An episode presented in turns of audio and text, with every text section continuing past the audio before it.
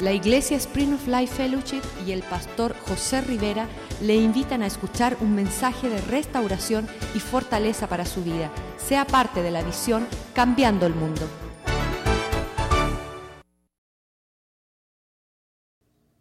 A ser hacedor de ella, oh Padre. Ayúdanos, Señor, a que nuestras vidas reflejen tu vida, oh Dios. En el nombre de Cristo Jesús. Amén.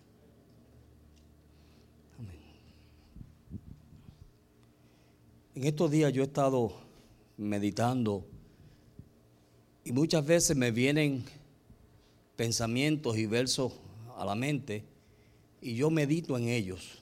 Y casi siempre Dios o es para decirme algo a mí o para que yo lo comparta con ustedes.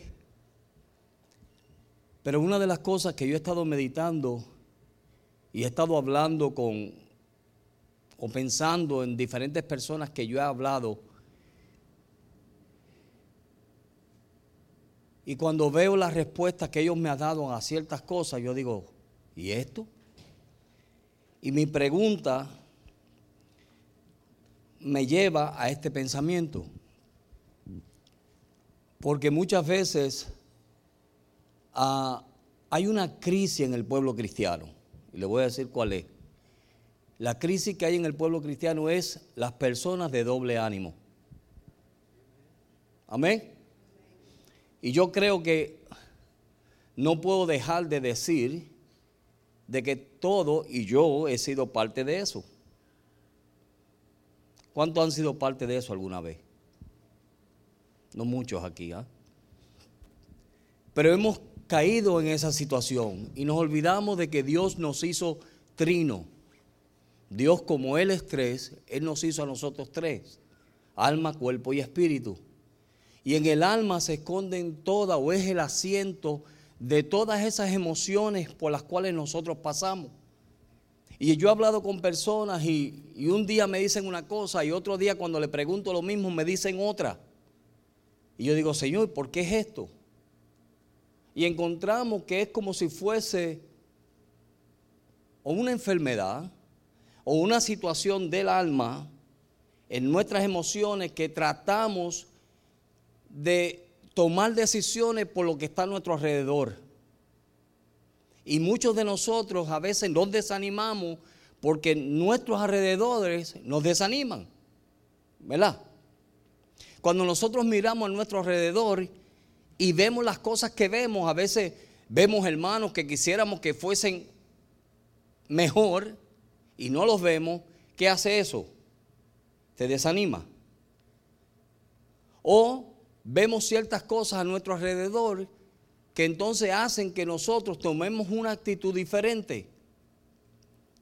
Y cuando nosotros comenzamos a escudriñarnos y comenzamos a ver en nuestra alma que a veces las emociones las soltamos y dejamos que nuestras emociones corran y por eso es que en esas emociones estamos hoy contentos y mañana no. Yo conozco un hermano que cada vez que le caía una ofrenda, él se ponía súper alegre. Y brincaba y saltaba y alababa a Dios porque Dios lo había bendecido. Pero entonces cuando pasaba por tiempos difíciles que Dios no le daba una ofrenda, entonces tú lo veías con la cara larga y tú le decías, hermano, ¿qué te pasa? Ay, es que estoy pasando un tiempo tan difícil.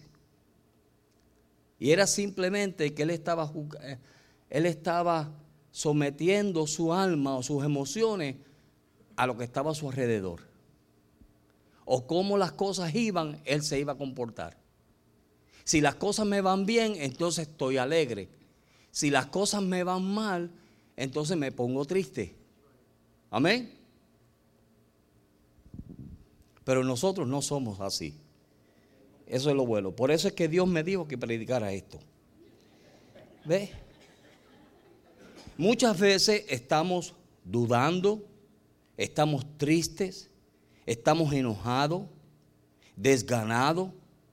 Nos imaginamos tener enfermedades de todo tipo. Amén. Thank you, Jesus. Mire, todas esas cosas son parte o el fruto del tener el doble ánimo de una persona que es doble ánimo, pero ninguno de ustedes son aquí, solamente le estoy dando información para que ustedes no vayan a caer, porque ustedes son, no son así. Pero mire, mire lo que sucede. Cuando nos entregamos a eso, entonces comienzan las dudas, ¿verdad que sí? Comienza la tristeza, nos enojamos, nos desganamos, nos quedamos sin ánimo, comenzamos a sentir todo tipo de enfermedad, fuertes sentimientos de culpabilidad, comenzamos a sentir, nos sentimos culpables por todo. Y no solamente eso, tienen la sensación de vivir arrinconado. Amén. Se esconden de todo el mundo. No quieren tener comunión con nadie. Porque en ese momento están pasando ese tiempo que no es conforme a como ellos piensan que debe ser. Y entonces vivimos lo que llamamos en español una montaña rusa cristiana. Si estoy en avivamiento, estoy en la cima. Si no lo estoy, estoy en el valle. Y, el, mismo profeta Joel le dijo al pueblo de Dios, mira, hay mucho, hay pueblo en el valle de la decisión. No saben qué decidir. Y nos encontramos en situaciones así. Entonces nosotros no debemos ser personas ya de que estemos moviéndonos o moviéndonos o nuestras emociones o hoy estamos contentos y mañana no. Nosotros no debemos ser así ya. Porque ya hemos sido personas que hemos experimentado el sacrificio de Cristo en la cruz del Calvario, hemos experimentado la sepultura en el bautismo, hemos recibido el poder de Dios que mora en nosotros. ¿Para qué? Para entonces así podernos llevar a la santidad. Amén. Podernos llevar a un crecimiento. Pero si nosotros nos entregamos a nuestras emociones, entonces mire, mire lo que estamos haciendo, que es como coger un borrador de una pizarra y borrar todas esas experiencias que nosotros hemos tenido y quedarnos aquí y entonces decimos, ahora yo voy a vivir conforme a la segunda parte de mi vida, que son las emociones, y si hoy estoy en avivamiento y prosperado, voy a estar alegre. Pero si no estoy en avivamiento y prosperado, entonces tengo que ponerme triste. Entonces, lo que pasa en eso es que encontramos una situación y la encontramos en el libro de Santiago. Vamos a ir ahí.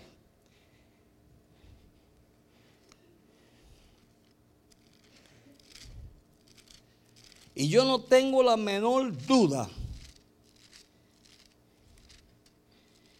Como dijo el pastor anteriormente, Dios nos está advirtiendo a nosotros algo. No tengo la menor duda. Todo lo que se ha dicho aquí es preparándonos para lo que yo estoy hablando ahora. Esta tarde cuando el pastor me dijo, ¿tú estás listo para esta noche? Y yo, bueno, yo no lo sabía, pero amén. Porque Dios sabía, mire, yo estoy masticando esto como la vaca ascendía y usted me ve y me meto ahí en, mi esquinita y estoy, Señor, dime algo, háblame, porque Dios habla. Lo lindo es que Dios habla. Y cuando tú comienzas a masticar como la vaca, ustedes saben que la vaca mastica y vuelve y tira y vuelve y mete y tira y mete. Y tiene dos estómagos, ¿verdad? Lo pasa de uno a otro y ahí, ahí va. Y ahí va hasta que finalmente lo da. Y Santiago capítulo 1, pensando en el verso 6 dice, pero pedir con fe, no dudando nada, porque el que duda es semejante a las ondas del mar, que es arrastrada por los vientos y echada de un, una parte a otra. Lo primero. ¿Qué es lo que Dios nos dice? Pidamos, pero con una condición. Con fe y sin dudar. Tú puedes pedir. Y cada vez que nosotros pedimos, Dios nos da. Porque le voy a decir algo. El ánimo de nosotros, o si nosotros pasamos por tiempo de desánimo, le voy a decir el por qué. Porque la raíz, voy a hablar desde la raíz, porque de la raíz es simplemente de que no hay fe. Y cuando no hay fe, pedimos a Dios y si Dios no lo da, nos sorprendemos porque no hay fe. Les voy a dar un ejemplo que siempre doy, el de los discípulos cuando estaban orando por Pedro. Señor, salva a Pedro, sácalo de la cárcel, Señor, por favor, Dios mío. Y de momento, ¿quién estaba a la puerta? ¿Y qué dijeron ellos? Estás loca. Mentira, le dijeron a la muchacha. Y estaban orando, pero estaban orando sin fe. entonces Dios nos da una advertencia. Dios nos dice, mira, tú vas a venir a mi presencia. Pero cuando tú vengas a mi presencia, no vengas religiosamente. Amén. Porque podemos ir a la presencia de Dios religiosamente. Y casi siempre tú lo escuchas en los vocabularios. ¿Verdad? Padre celestial, Dios altísimo y el Rey de todo el universo. Aleluya. Vaya a Dios tal y como usted es. Amén. Señor, tengo fe, pero ayuda mi incredulidad. Dios miró a ese hombre y le dijo, oh, grande es tu fe. ¿Sabe por qué? Porque reconoció quién él era. Entonces Dios dice, mira, tú vas a venir a mí, pero yo te voy a poner una condición. Y la condición es que cuando tú te acerques a mí, vengas con fe. Porque el que viene sin fe no recibe nada. Porque Dios es el galardonador de los que le buscan. ¿Cuándo qué? Cuando se acercan a Dios con fe. ¿Me están entendiendo, verdad? Hebreos 11:6. ¿Saben ustedes ese verso? Eso es lo que él dice ahí. Entonces, cuando nosotros nos acercamos a Dios, hay una condición. ¿Cuál es la condición? Que nos acerquemos con fe. Verso 7. No piense pues quien tal haga que recibiera cosas algunas del Señor, o sea, no va a recibir nada, ¿verdad? Verso 8. El hombre de doble ánimo es inconstante en qué? En todos sus caminos. Mire el peligro de eso. Si nosotros somos inconstantes en todos nuestros caminos, pues mire, lo que vemos en lo terrenal, vemos lo celestial. ¿Usted ha visto gente que comienzan proyectos y nunca lo terminan? ¿Cuántos los han visto? Comienzan proyectos y nunca los terminan. Así son en lo espiritual también. Comienzan proyectos en Dios y nunca los terminan. ¿Sabe por qué? porque lo hacen conforme a las condiciones. Si se sienten bien hoy, lo hacen hoy. Si no, no lo hacen. Y eso es una maldición. Entonces, cuando nosotros nos enfocamos en Dios y sabemos que cuando yo me acerco a Dios, Él es el galardonador del que le busca. O sea, Dios me va a bendecir, Dios me va a prosperar, Dios me va a llevar adelante en victoria y sobre victoria. ¿Verdad que sí? Entonces, cuando nosotros vamos a Dios con esa confianza, entonces esa enfermedad, porque es una enfermedad del alma, ve de nuestras emociones, porque nos entregamos a nuestras emociones. Y cuando tú te entregas a tus emociones, no puede funcionar en fe, porque la fe no es emociones. Amén. La fe no son por emociones, son porque Dios habló una palabra y tú la escuchaste y tú decidiste obedecerla y cuando tú la decidiste obedecer, ¿qué hace Dios? Entonces Dios se mueve porque ve un hombre o una mujer obediente a su palabra. ¿Me están entendiendo, verdad? Ok. Entonces, juntamente con esa fe, nosotros caminamos Dios nos envía palabras. Y cuando nosotros nos vemos en esa situación en donde tenemos una lucha, porque todos hemos pasado por eso, todos. Quizás cuando comenzamos nuestro caminar, o quizás en el medio de nuestro caminar, o quizás después. Pero todos hemos pasado por situaciones en donde nos arrinconamos. Y no hay nadie que te saque de ese rincón. Y si no, el diablo comienza a meterte. ¿Sabe por qué? Porque como no tienes fe, entonces el diablo comienza a llenarte de todo lo que es emocional. Se comenzamos a sentir achaques por todos lados. Donde quiera tenemos un achaque. Y donde quiera estamos mal. Y nos dicen algo, de verdad hermano, una vez, yo creo que lo conté aquí, yo no sé, pero una vez estaba yo escuchando un mensaje, cuando yo antes de que me operaran del hígado, y yo estaba escuchando un mensaje de Billy, de, uh, ¿cómo se llama este predicador? Uh, no, no, Benny Hinn. Y estaba yo en El Salvador. Y estaba escuchándole en la, en la televisión ahí viendo a Benny Hinn. Y Benny Hinn dice, y ahora hermano, vengan. Y usted tiene fe, ponga su mano sobre la televisión.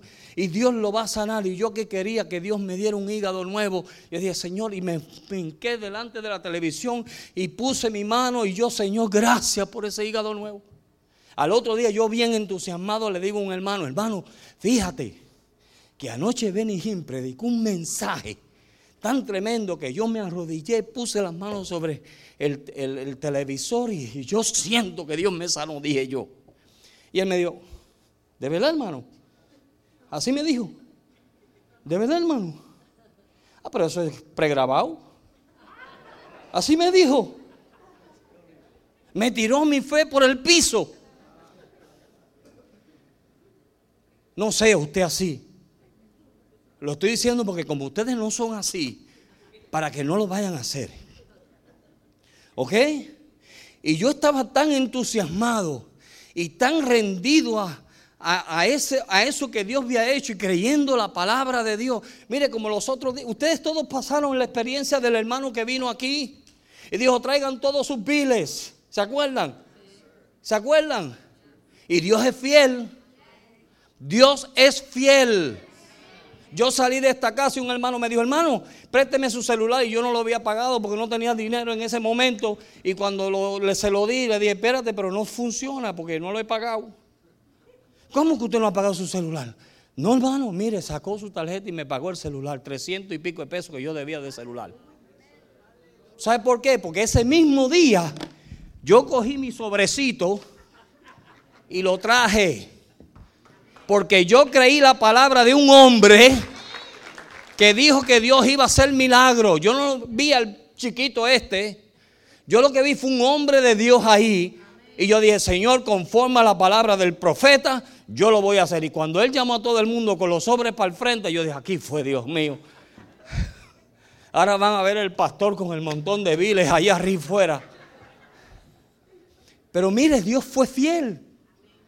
Y Dios comenzó a suplirme. Y Dios comenzó a bendecirme. Amén. ¿Sabe por qué? Porque di un paso de fe. No me entregué a mis emociones. Hermano, no se entrega a sus emociones. Dile a tu hermano que está al lado, no te entregas las emociones, por favor. Por eso es que tenemos los problemas que tenemos. Porque nos estamos entregando a nuestras emociones. Y no nos estamos entregando al poder de Dios. Y si nos entre, mire, si usted y yo nos entregamos al Espíritu de Dios, el Espíritu de Dios nos va a llevar en camino y juntamente con esa presencia nos va a dar fe cuando la necesitemos.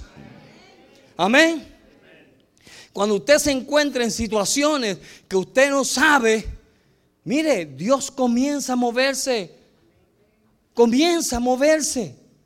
Una vez yo dije en El Salvador, así bajo una emoción, y hermanos, mañana vamos a tener almuerzo para todo el mundo.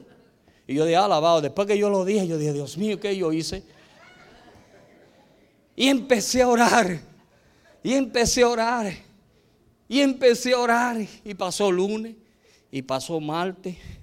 Y pasó miércoles. Y no aparecía ni un centavo. El hermanito de que limpiaba zapatos, limpiabota que nos daba el diezmo, ese día no diezmó. Y yo decía, Dios mío, ¿qué yo hago ahora?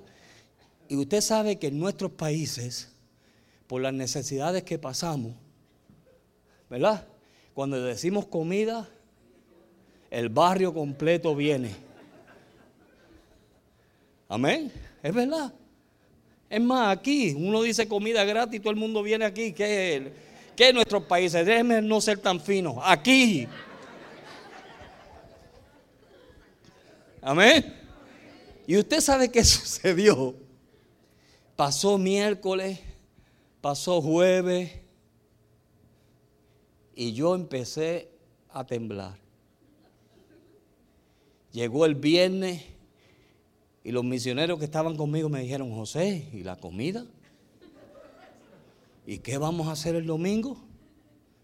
Y yo no te preocupes. Mire, de momento, yo creo que fue Dios vio mi deseo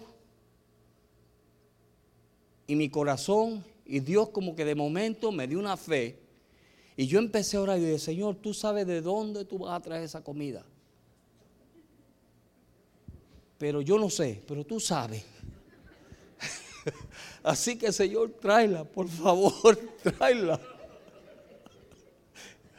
Ahora me río, pero aquel día yo temblaba. Llegó el sábado y las hermanas veían los calderos vacíos, no había nadie.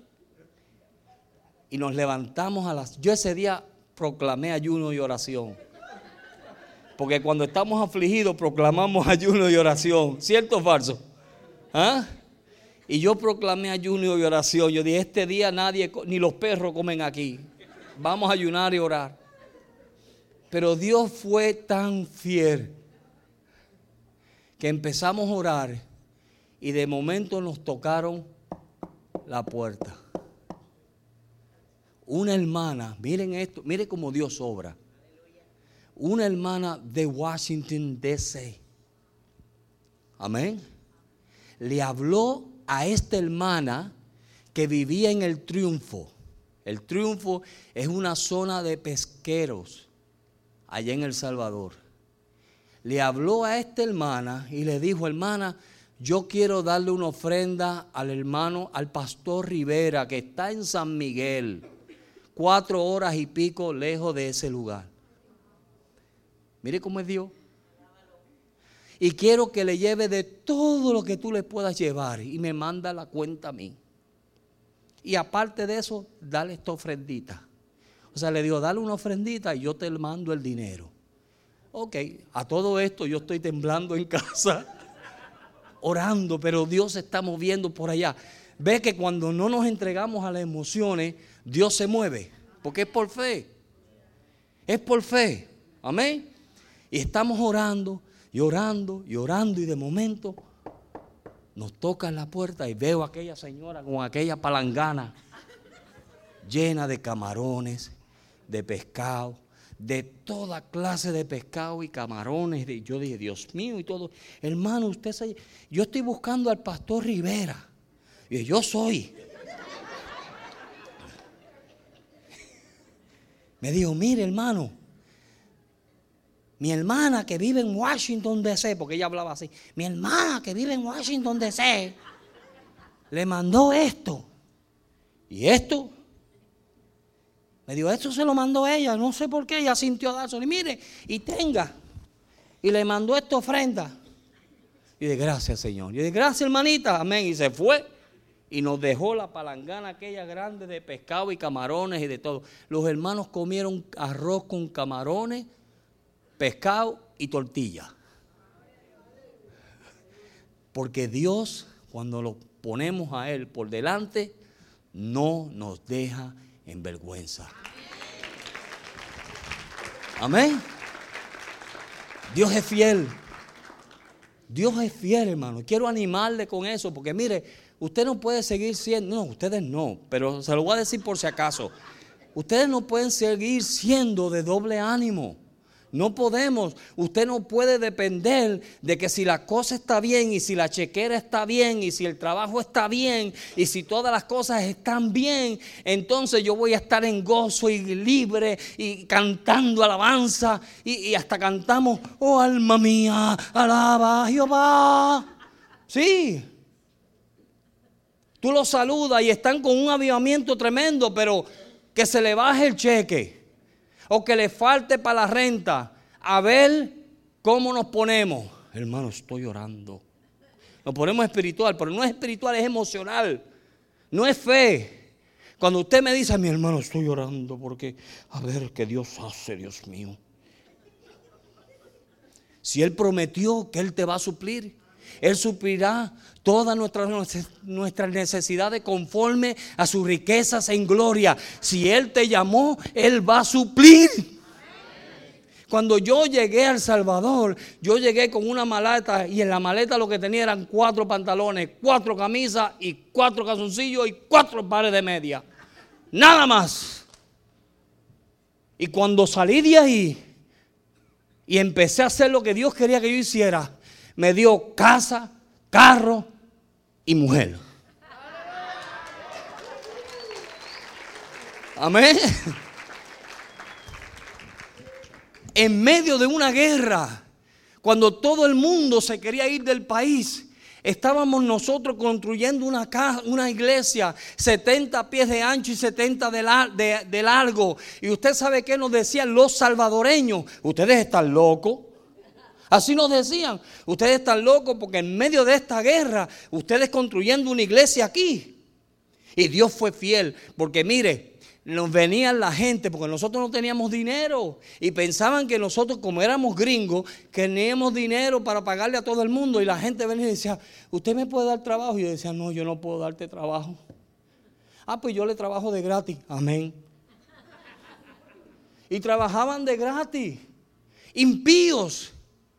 Gente inconversa. Yo tenía un hermano cristiano de la iglesia católica que iba a su misa y venía de su misa y me traía sus diezmos. Hello. De verdad, hermano. Sí, un católico reventado. Que creía en mamá Teresa y en medio mundo y en todas las mamás. Pero ese hombre venía, iba a los estudios bíblicos y recibía la palabra de Dios. Y cada vez que decía, hermano José, yo no sé por qué, pero usted me bendice. Y yo, amén y venía los domingos, salía de su misa, no faltaba su misa, pero venía a mi iglesia, escuchaba el mensaje y después el mensaje me decía, tenga pastor, el diezmo mío. Un impío. Y ustedes no diezman a veces. Pero vamos a dejarlo ahí, no es el tema. Pero es por eso, ¿sabe por qué? Porque nos entregamos a nuestras emociones y cuando nos entregamos a nuestras emociones, le fallamos a Dios en todo. Porque Dios no es un Dios de emoción. Yo aprendí eso en este caminar. Dios no es un Dios de emociones. Dios es un Dios en espíritu. Y Dios está buscando a aquellos que le adoren en espíritu y en verdad en todo. No solamente que le alabemos y le cantemos, sino que en nuestro caminar con Dios seamos personas que, mire, estemos atentos a escuchar a Dios. Y Dios nos habla que estemos atentos a decirle, Señor, ¿qué es lo que tú quieres de mí? Y quizás no es mucho, pero en lo poco, si tú eres fiel, Dios te pone en lo alto. Pero simplemente esa crisis está sucediendo, ¿sabe por qué? Porque el pueblo de Dios ha entregado a solamente servir a Dios cuando se sienten bien. Y esto no es por sentir, esto es por fe. Amén. Si fuera por el sentir, Sara no hubiera tenido el hijo. Si fuera por el sentir, el sentir, Sadrach, Mesach y Abednego no hubiesen dicho al, rey lo que le dijeron al rey. El rey le dijeron, ¿ustedes no se van a inclinar delante de mí? No. ¿Sabe por qué, rey? Porque sabemos que nuestro Dios nos libertará. Y no solamente eso, Mire, eso era sin emoción. ¿Sabe por qué? Porque entonces sabiendo ellos que Dios los podía dejar en el horno que se quemaran, pero ellos la confesión de ellos, mire, mire que no era en emoción, era espíritu. Ellos estaban en su espíritu conectado con Dios. Y usted sabe lo que sucedió, que ellos le dijeron, mira, rey, no te vamos a adorar, porque sabemos que Dios nos va a libertar. Pero si aún Él no me libertare, tampoco te adoro. Amén. Si tú estás seguro de lo que tú has creído, si tú estás seguro de tu vida en Dios, si tú estás seguro en tu caminar con Dios, tú no te vas a entregar a tales cosas. No lo vas a hacer. Pero cuando no estamos seguros y dejamos que el diablo comience a meternos dudas y comience a meternos basura y cosas en nuestra mente y en nuestro corazón, entonces perdemos las bendiciones que Dios nos quiere dar. Aleluya. Amén. Y eso es, Dios está buscando, mira, hay una crisis cristiana, hay una crisis entre los hermanos, ¿qué? De que son de doble ánimo. Para eso ya. Aleluya. Y ya me aficié. Este cuerpo que terrible. Mire si Jesús mismo lo dijo en Mateo, ¿verdad que sí? En Mateo capítulo 6, Jesús comienza a hablar y dice, mira, ¿por qué tanto preocuparte por lo que vas a comer y por lo que vas a vestir? Amén. ¿Por qué estamos tan preocupados por eso? Y nos preocupamos, nos sacan la paz. ¿Quiere que le siga dando testimonio? Yo estaba en Broward y yo estaba viviendo en un apartamentito que en aquel entonces pagábamos 700 dólares. Y fielmente Dios me suplía para pagar mi renta. Porque gracias a Dios siempre ha sido un hombre, ¿cómo se dice eso? Un hombre cumplido. Y cuando me comprometo, pongo a Dios por delante. Le digo, Señor, mira, tú eres el que me paga a mí, no, no es aquel, ni aquel, ni el otro, eres tú. Y estamos tranquilitos en ese apartamento. Y yo un día dije, mire, mire cómo Dios bendice. Y un día dije, Señor, yo quiero una casita un día. Un día de esto me gustaría tener una casita, pero yo, mire, ni, ni soñaba con eso. Para mí eso era una pesadilla. Pensar tener una casa. Y usted sabe que Dios hizo. Trajo una pareja de Chicago que tenían, eran los dueños de la compañía que limpiaba los aeropuertos en Chicago. Multimillonarios. Y un día se acerca la hermana a mí y me dice, pastor, no sé por qué, pero Dios ha puesto en mi corazón que yo le regale el pronto de su casa. Yo no le había dicho eso a ella, pero se lo había dicho a mi Dios. Y tú sabes que Dios hizo puso en el corazón de ella eso. Y me dijo, vaya y busque la casa. Búsquela. Y lo que sea, cuente con el 20%.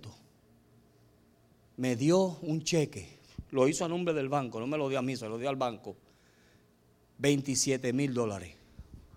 Uno encima de otro, sin pedirlos. Porque yo sé que el que me llamó suple. Y eso es lo que usted tiene que aprender. No confiemos en lo que, mire, no confíe en lo que gane. No ponga su confianza en eso, ni en su fuerza, porque Dios hoy mismo le puede quitar su fuerza y se queda sin trabajo y se queda sin todo. Confíe en aquel que hizo todas las cosas. Amén, hermano.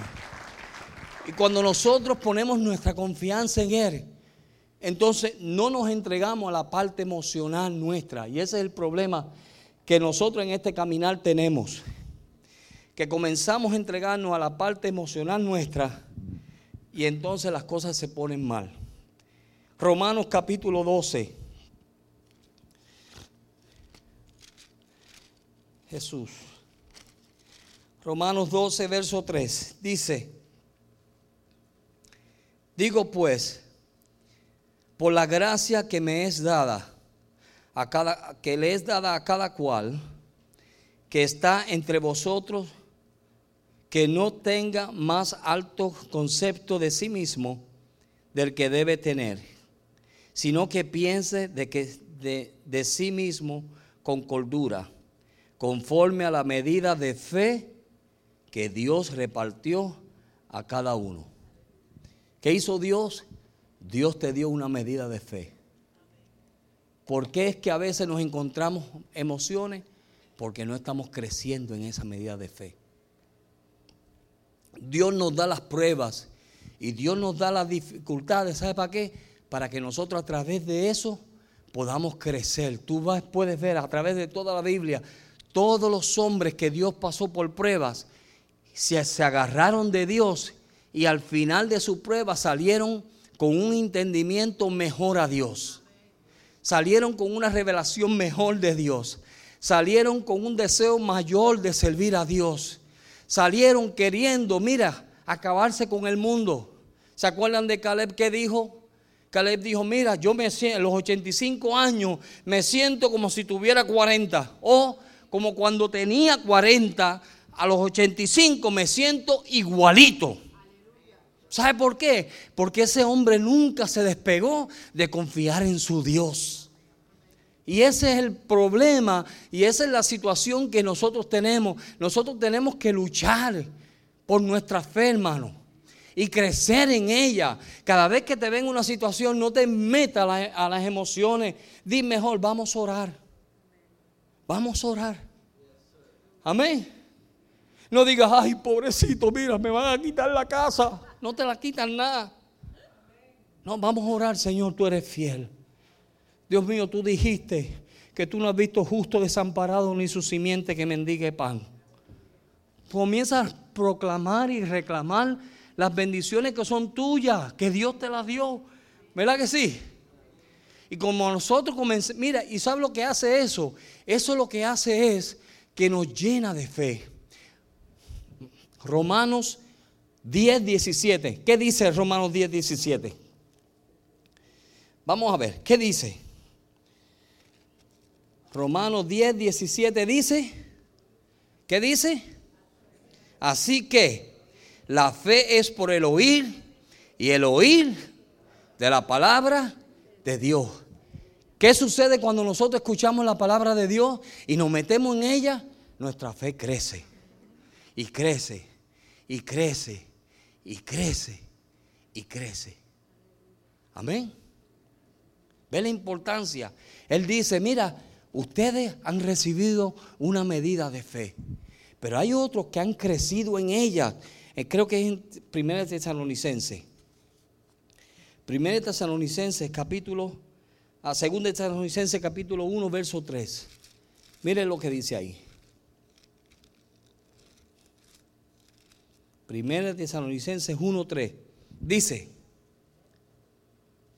acordándonos sin cesar delante de Dios y Padre nuestro, de la obra de vuestra fe, del trabajo de nuestro amor y de nuestra constancia, en la esperanza en nuestro Señor, ¿verdad?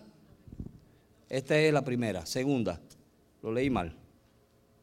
Uno, tres, ¿verdad? Debemos siempre dar gracias a Dios por vosotros, hermanos, como es digno por cuanto vuestra fe va, ¿qué? Creciendo y el amor de todos.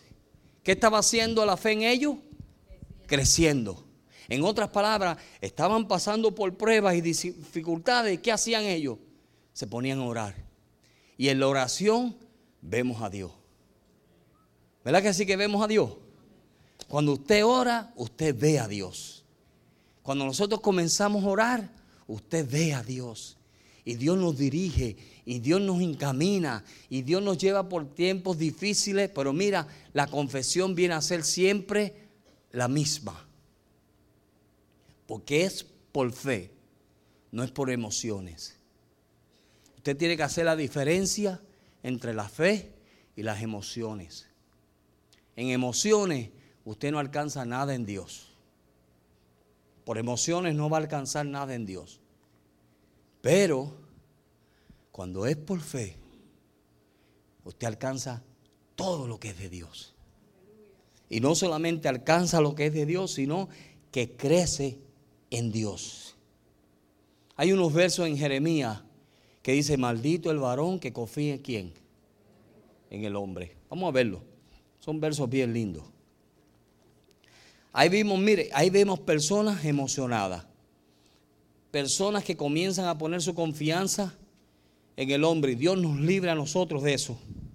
Verso 7 y verso 8 dice, ah, sí, 7 y 8. ¿Ah? capítulo 17, verso 7 y 8, ¿verdad? Bendito el varón que confía en Jehová. Ok. Así ha dicho Jehová, maldito el varón que confía en el hombre y pone, por y pone carne por su brazo y su corazón se aparta de Jehová. Será como, como la retama en el desierto y no verá cuando viene el bien, sino que morirá, morará, ah, morará en los sequedades del desierto, en tierra despoblada y deshabitada. ¿Quién es ese? El que pone su confianza en quién? En el hombre, en el brazo humano. Pero ¿quién es el que pone la confianza en Dios? Versos 6 y 7, ¿verdad? Verso 7 dice, bendito el varón que confía en Jehová y en cuya confianza es quién? Jehová. Verso 8, porque será como el árbol plantado junto a las aguas, que junto a la corriente echará sus raíces y no verá cuando viene el calor, sino que sus hojas estarán verdes y en el año de sequía no se fatigará ni dejará de dar, aleluya, santo. Y, verso 9, engañoso, ah, no, ya ahí está ahí, suficiente. Amén. So, cuando confiamos en nuestro Dios, hay prosperidad, hay bendición. Mire, todas esas experiencias nos enriquecen. Dios nos quiere enriquecer no solamente en lo natural, pero en nuestras experiencias con Dios tenemos un montón de riqueza que cuando compartimos con otros, nos hacemos nosotros pobres al dársela, pero los hacemos a ellos ricos al recibirla. Cada vez que yo puedo compartir experiencias que yo he tenido con ustedes, mire, los enriquezco. ¿Sabe por qué? Porque ustedes ven la fidelidad de Dios. Amén. Ven la fidelidad de Dios y sabemos que Dios es un Dios que suple, que cumple, que mantiene su palabra, que no es hombre para que mienta, ni hijo de hombre para que se arrepienta. Amén. Último verso y terminamos. Salmo. Mire lo que el salmista decía. Salmo capítulo 1, Salmo 1. Salmo que todos ustedes saben. Verso 1. Bienaventurado el varón que no anduvo en consejo de malo. Amén. Amén.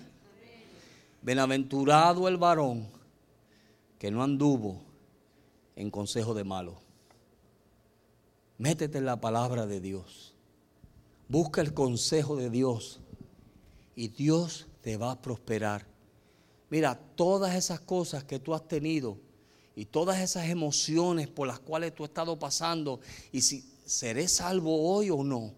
Hay gente que comienzan hasta a dudar de su salvación. Yo los he encontrado, yo me he encontrado con gente, me dicen, pastor, ¿será verdad que yo fui salvo? Porque fíjese que, que y empiezan a titubear y son llevados por todo viento de doctrina. Cualquiera que viene y le sale con una locura de la Biblia o de cualquier cosa, dicen, ah, mira, yo creo que él tiene, tiene cierta lógica. Y se ponen todos filósofos. ¿Qué es eso? ¿Sabe por qué? Porque se están entregando a todas esas emociones, que es lo que el diablo usa para tirarte. El diablo sabe que somos seres trinos alma, cuerpo y espíritu. Y si Él logra meterse en tus emociones, te va a llevar donde Él te quiere llevar. Amén. Y Dios no quiere que tú vayas ahí. Por eso Él te dice, mira, bienaventurado el hombre que no estuvo en consejo de malos. Amén, hermano. Dios nos ha dado palabras. Dios nos ha dado consejos ha traído gente de todas partes. ¿Sabe por qué? Porque quiere lo mejor para nosotros. Y si vamos a hacer la iglesia que cambia el mundo, tenemos que empezar a no vivir las emociones. Separe sus emociones. Por eso es que la palabra de Dios en hebreo dice que la palabra penetra hasta partir entre el alma y espíritu. Amén. ¿Por qué? Porque Dios es espíritu. Y Dios quiere que tú seas un ser espiritual. Esas emociones, suéltalas ya, mija, suéltalas. No son de Dios. No son de Dios, te están destruyendo. Como dije en el principio, ¿cuáles fueron siete cositas? Mire, que Dios da todo perfecto. Siete cositas. Duda, tristeza, enojo, desgano. ¿ah? Se imaginan tener todo tipo de enfermedades, fuertes sentimientos de culpabilidad. Todas esas cosas están ahí en las emociones. Amén, hermano. No escuchemos consejos de malos. Bienaventurado el hombre que pudo mantener sus oídos escuchando a Dios. Dios habla. Escuchen bien, Dios habla. Apocalipsis le dijo a las iglesias, en el libro de Apocalipsis dice, el que tiene oído para oír, oiga lo que el Espíritu le dice a la iglesia. Vamos a ponernos de pie. Y si Dios le ha hablado a usted en alguna manera, y usted siente que en su vida hay áreas en su vida que usted ha tenido luchas, ríndasela a Dios. Venga al altar. Venga delante de Dios, no delante de los hombres, delante de Dios y dile, Señor, aquí estoy. Yo estoy teniendo luchas con esto. No espere la música. Dios no es de música, Dios es espíritu. Dile, Señor, yo tengo estas luchas. Yo no puedo seguir en esto. Yo te las tengo que entregar a ti. Mire, todos hemos pasado eso. Todos somos culpables. Pero Dios nos quiere dar victorias. Hay victoria para nosotros. Haz una decisión hoy y dile, Señor, ayúdame a no entregarme a estas emociones. Y usted sabe cuáles emociones son. Yo no sé, pero Dios sabe y usted sabe. Y el trato es de usted con Dios. Ahí mismo hable usted con Dios. Y dile, Señor, tú conoces mis áreas. Tú sabes cuáles son. Yo me he estado entregando estas emociones, no puedo más. Me están destruyendo, Señor. Yo quiero levantarme en tu fe. Yo quiero levantarme en tu espíritu. Yo quiero servirte a ti, Señor, con todo mi corazón. Con toda mi alma, Señor.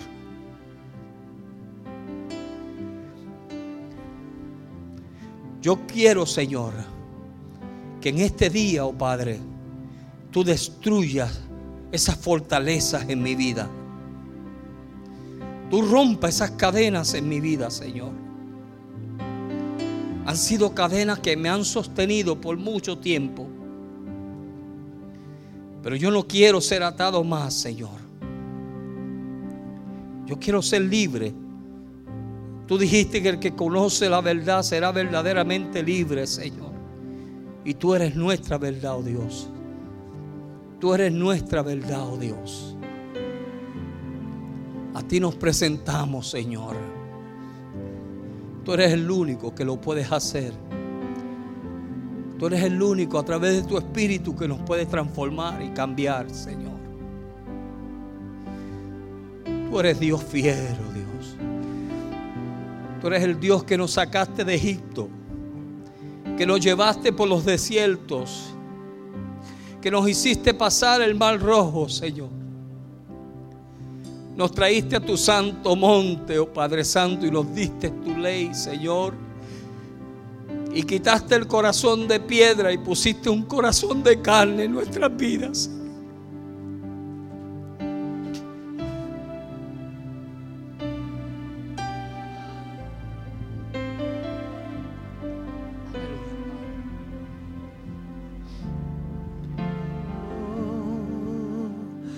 El nombre del Señor es castillo fuerte. Los justos corren a Él y son guardados. Dios dice que todo argumento que se levante por encima del conocimiento de Dios, nosotros hemos de derribarlo. Tomarlo cautivo a la obediencia de Cristo. Todos pensamientos. Eso requiere un guerrero, una guerrera, una mujer que, que dice, no, Satanás, eres mentiroso. Lo que tú piensas hacer no se realizará porque grande es mi Dios. Y grandemente para ser alabado. Eres un Dios grande. Esta palabra de Dios esta noche es para derribar tus gigantes, para venir contra todos aquellos que profieren tu derrota. Y Dios ha levantado bandera esta noche. Dice que cuando viene Satanás con un gran fuente, una gran medida, una ola grande de su maldad, Dios siempre levantará bandera. Señor, y te damos gracias por la bandera que levantaste esta noche, oh Dios.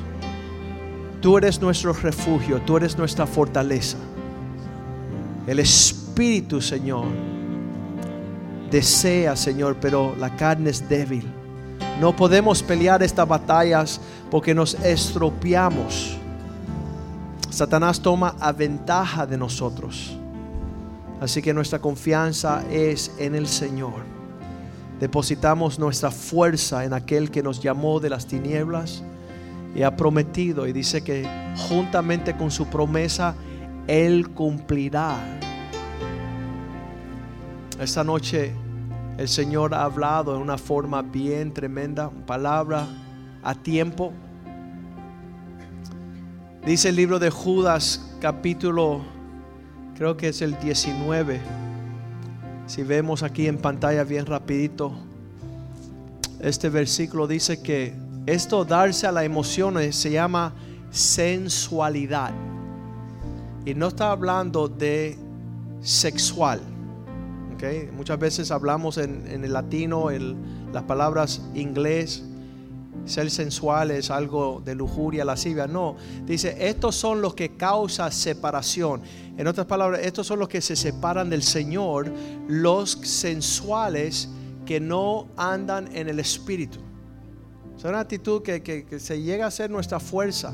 Decimos, vamos a entrar en la profundidad de nuestra emoción porque tenemos corazón para lidiar. ¿Sabes qué? Dios quiere que, no fue el versículo que leyó el pastor Jeremías 17, 9, dice corazón perverso y engañoso.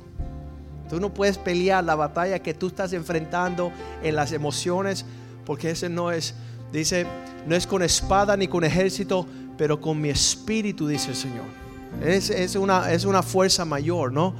Y dice, mira, engañoso es el corazón más que todas las cosas, perverso. Mira, autoestima, pena propia, eh, todo, eso se va acumulando ahí y sabes que va estorbando más nuestro, nuestro trato. Pero vamos a volver al libro de Judas 19, donde dice, estos que andan separándose, están sensual. No están andando en el espíritu. Ahora vamos al 17 para que vean los otros. Dice, pero vosotros, hermanos, tened memoria en las palabras que fueron dichas por los apóstoles que seguían a Cristo. Eh, ¿Qué es lo que dijo el Señor aquí esta noche? Que dejemos de ser de doble ánimo de, enfrentar la vida en una carne, una emoción, unos sentimientos que no concuerda. Entonces, la clave esta noche con lo que Dios ha dado y lo que el pastor ha compartido es, asegúrese usted que tenga una palabra de parte del Señor en toda situación. Entonces usted está parado sobre, hey, a mí no me importa lo que está sucediendo, yo estoy parado en la palabra de su promesa. Tengo una palabra de parte del Señor y esa es mi fuerza, esa es mi bandera, ese es mi regocijo. No soy un hombre llevado por los vientos, no soy una nube sin agua, sino tengo palabra del Señor y la levanto delante de Él. Dice, pero vosotros amados, tener memoria de las palabras. Espero que esta noche usted se va con la palabra. Quizás muchos hayan dicho, um, pastor, conoce mi situación, por eso está hablando de mí. ¿Sabes que muchas veces llegamos a la iglesia y decimos, pastor está hablando de mí? Um, el famoso Charles Finney, que es un predicador, un príncipe del Señor, cuando llegaba a una iglesia y predicaba, la gente decía, este se reunió con el pastor antes de la reunión para hablar de mi situación, por eso hablaron de este tema. Y entonces él decía así, él decía, y él contestaba, porque era tremendo este hombre, este pastor, él decía, oye tonto, solamente un loco llega a un lugar que sabe que hay personas con una situación y habla otro tema. Ya que el Señor me mandó aquí, Él me va a poner el tema a lo que está sucediendo en tu vida. Porque Dios quiere lidiar con eso. Dios no va a pretender hablar de otro tema al que no aplica.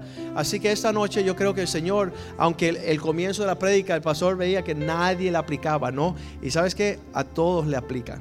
Tenemos que ser más espiritual, más en la palabra del Señor. Ah, todo, lo que, todo lo que sucede, como dijimos el domingo, Dios nos está moviendo en una dirección de acuerdo a su propósito. Entonces Él permite las circunstancias para que nos pongamos más en serio con el Señor. Quizás tú digas, pues yo no lo necesito tanto como el hermanito. Ese sí, bueno, Dios te va a dar un problemita para que tú lo necesites tanto como el hermanito. Yo no entendía el primer día que llegué a una iglesia cristiana, había una señora atrás, estaba gritando, aleluya. Y yo le decía, ¿qué le pasa a esa señora? ¿Sabes qué? Yo aprendí a gritar aleluya. Porque en la vida necesitamos a Dios. Necesitamos la palabra del Señor. Esta noche ha sido una noche gloriosa. Levantemos la mano al cielo y decir, Señor, te hemos escuchado. Ayuda nuestra incredulidad. Creemos pero fortalécenos. No queremos andar más como un pueblo sensual, un pueblo dado a las emociones, un pueblo de doble ánimo, porque tú prometiste llevarnos de gloria en gloria, de victoria en victoria, y tus propósitos se llevarán a cabo para tu gloria, para tu honra y para que te bendigamos todos los días de nuestras vidas. Ciertamente la bondad y la misericordia nos seguirán todos los días de nuestra vida y nosotros moraremos en la casa del Señor por siempre. Te bendecimos y te damos gracias en el nombre de Jesús. Y amén y amén. Salúdense unos a otros.